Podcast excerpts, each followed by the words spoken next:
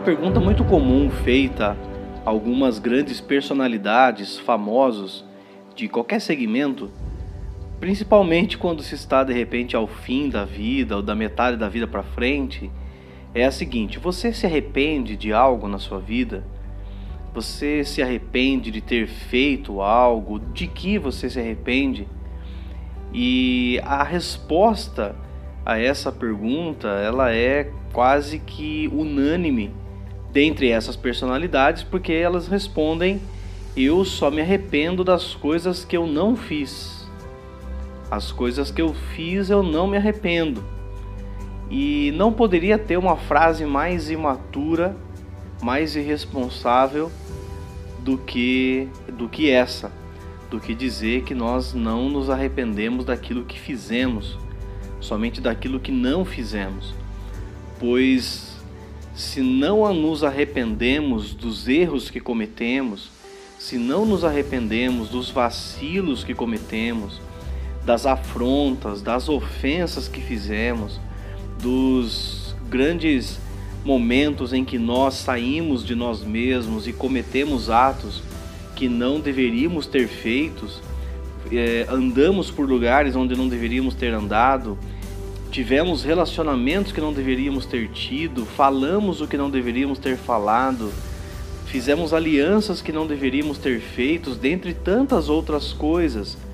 A resposta mais coerente, madura da essa pergunta seria exatamente a de que sim, eu me arrependo daquilo que eu fiz que eu sei que não foi bom, daquilo que eu sei que não foi verdadeiro, daquilo que eu sei que não agradou a Deus.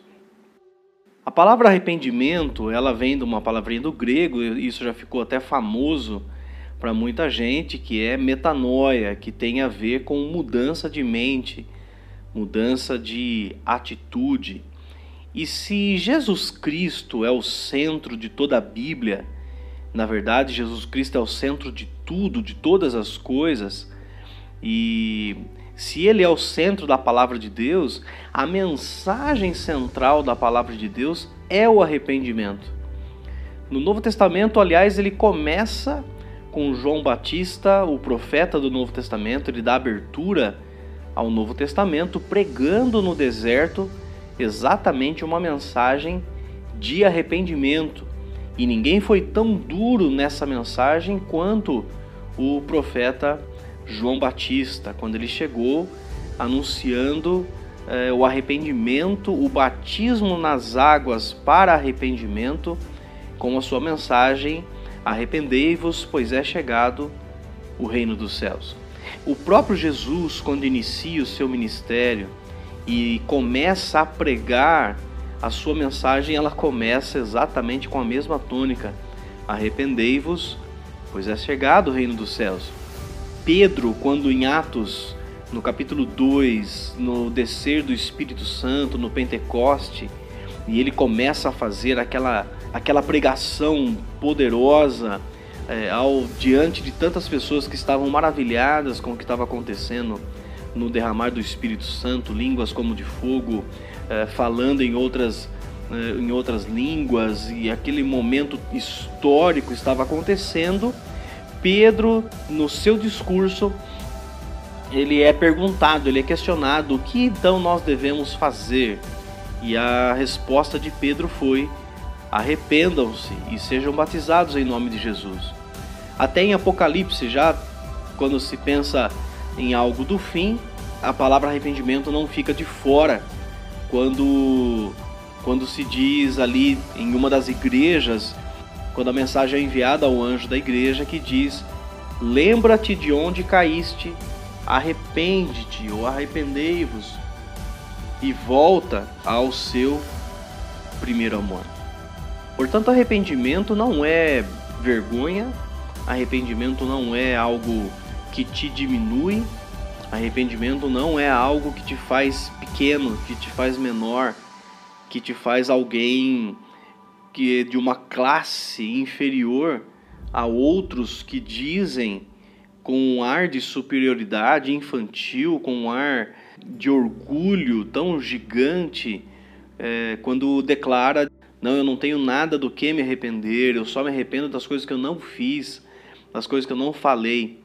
Nós, na verdade, somos seres humanos, nós somos falhos, nós somos sim pequenos, nós somos sim aqueles que precisam de graça, que precisam de misericórdia. Todos nós, todos nós dentro de nós temos uma natureza é, ruim, pecaminosa, que precisa sim de arrependimento. E a mensagem do arrependimento é uma mensagem onde ela prepara o nosso coração para que Jesus Cristo venha e se assente como Senhor. É como que quando João Batista ele diz: Olha, eu sou aquilo que foi profetizado em Isaías, a voz que clama no deserto. Arrependei-vos, porque é chegado o reino dos céus, né? Quando, quando ele fala de que caminhos tortuosos seriam endireitados, aplanados e tal, é exatamente essa ideia. O arrependimento ele aplana o caminho do nosso coração para que possamos receber a nova vida cheia de graça, cheia de favor do próprio Deus em nossas vidas. E essa é uma palavra que precisa ser falada e que a nossa geração precisa conhecer de fato, que é o arrependimento.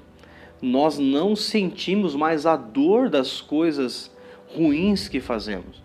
Nós vivemos uma geração onde fazer algo ruim é, ah, errei, vamos seguir, enquanto que parece que o pecado somente são aquelas coisas grandes, ah, matei, roubei, prostituí, coisas é, como que o, o assassino, o pedófilo, o homicida, e na verdade os pecados que me fazem me separar de Deus do dia a dia, que é pequenos enganos, pequenas mentiras, é, pequenas falsidades, é, o próprio orgulho, o egoísmo, a inveja, ah, coisas que dentro de nós vão se criando e fazendo com que nós venhamos a nos distanciar de Deus, nós não os enxergamos mais como pecado nós não os enxergamos mais como coisas que nos afastam de Deus e dos planos de Deus.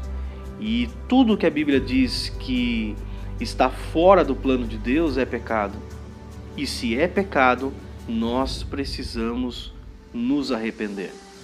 Eu ouvi de alguém durante esses dias e uma frase que eu achei inclusive é, espetacular quando ele disse: Eu preciso inclusive me arrepender do meu arrependimento quando ele quis fazer uma menção de que em muitos momentos, quando ele disse ter se arrependido, na verdade ele estava sentindo talvez até um remorso, uma certa culpa por alguma coisa, mas não um arrependimento de fato. Porque o arrependimento é o que aconteceu, por exemplo, com o filho pródigo, quando ele pega a par, sua parte da herança com o pai.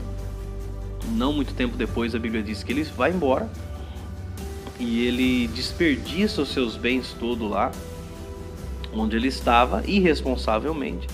E a Bíblia diz que em determinado momento ele caiu em si. Isso é arrependimento.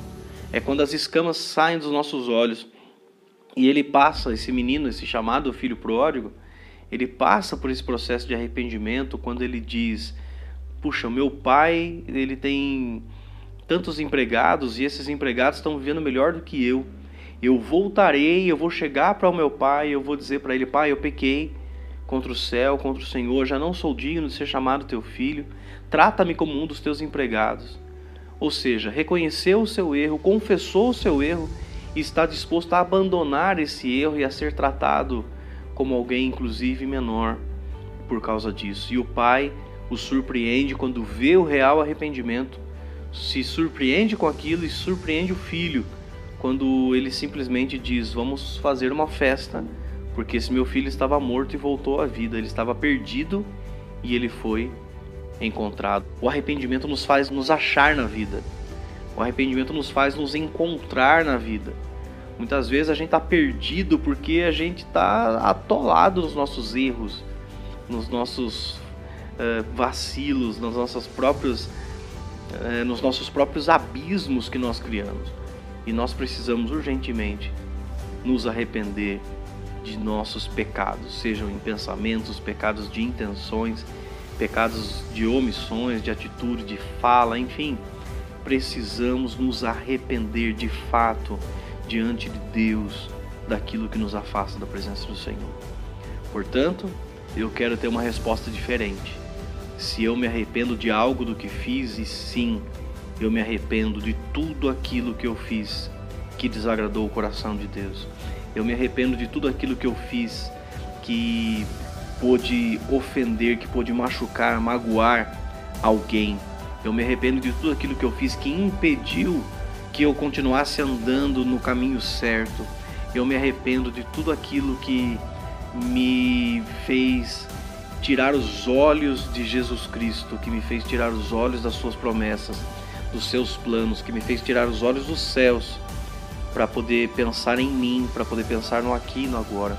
Sim, eu me arrependo de tudo isso e eu quero abandonar tudo isso e começar uma nova vida em Jesus Cristo. Que Deus te abençoe em nome de Jesus.